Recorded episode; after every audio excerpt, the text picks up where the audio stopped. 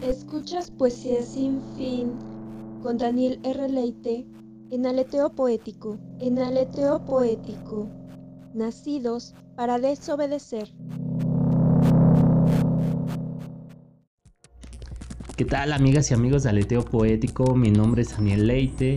A nombre de quienes hacen posible este espacio digital, eh, les doy la más cordial bienvenida a esta nueva sección que la titulamos Poesía sin fin, en donde tendremos la oportunidad de poner a poetas a leer a poetas latinoamericanos, poetas leen a poetas. Em, para dar inicio a esta sección, quiero compartir con ustedes em, un artículo que salió recientemente en la revista remitente.com.mx.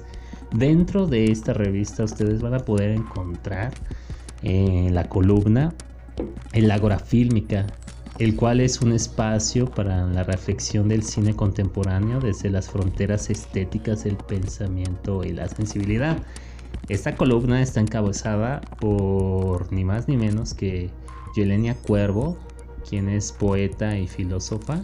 Y bueno, pues a continuación les comparto algunos fragmentos de, este artículo.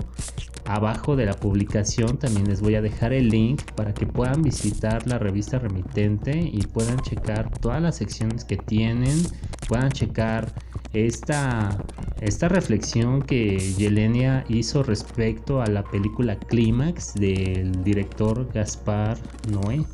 Y bueno, pues sin más ni más, les comparto este fragmento y los invito a que compartan, a que puedan disfrutar del contenido que tenemos para ustedes en este mes de la niñez en Aleteo Poético, Nacidos para Desobedecer.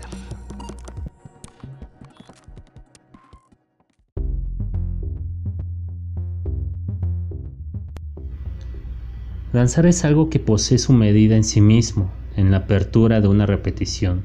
Jean-Luc Nancy. Como la risa suele ser contagiosa, ver danzar nos hace también bailar. Se comienza con un movimiento inocente o prodigio hasta llegar a una cadencia.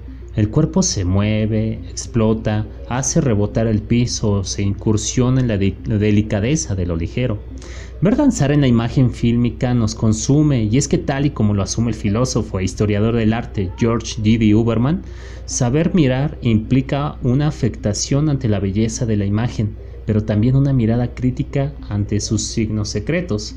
Esta es una invitación a reflexionar el cine desde la imagen fílmica del cuerpo y desde la acción sensitiva que surge cuando miramos los cuerpos ante la pantalla.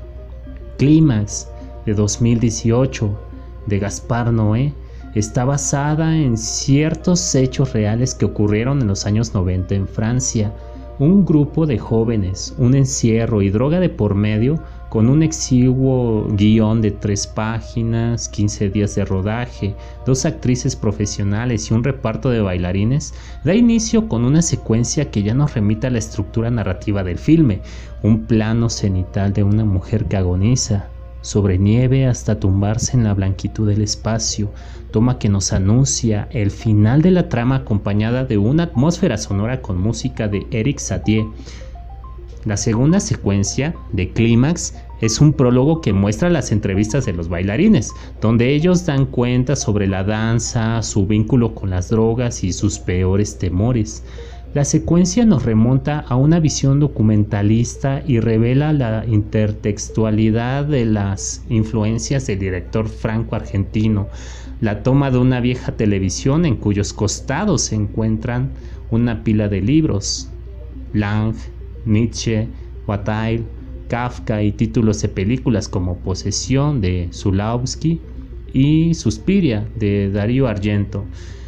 Pronto se da paso a los cuerpos que se imponen en la pantalla a través de la fuerza motriz. cuerpos terrestres que hacen resonar el espacio a partir de una coreografía al ritmo de la música disco con Supernature interpretada por Zero, cuerpos cuyo impulso está más ligado a la superficie que a los mundos aéreos, cuerpos que se observan en su singularidad y en sincronía constante y en donde es imposible escapar a su vibración que en momentos se vuelve la propia.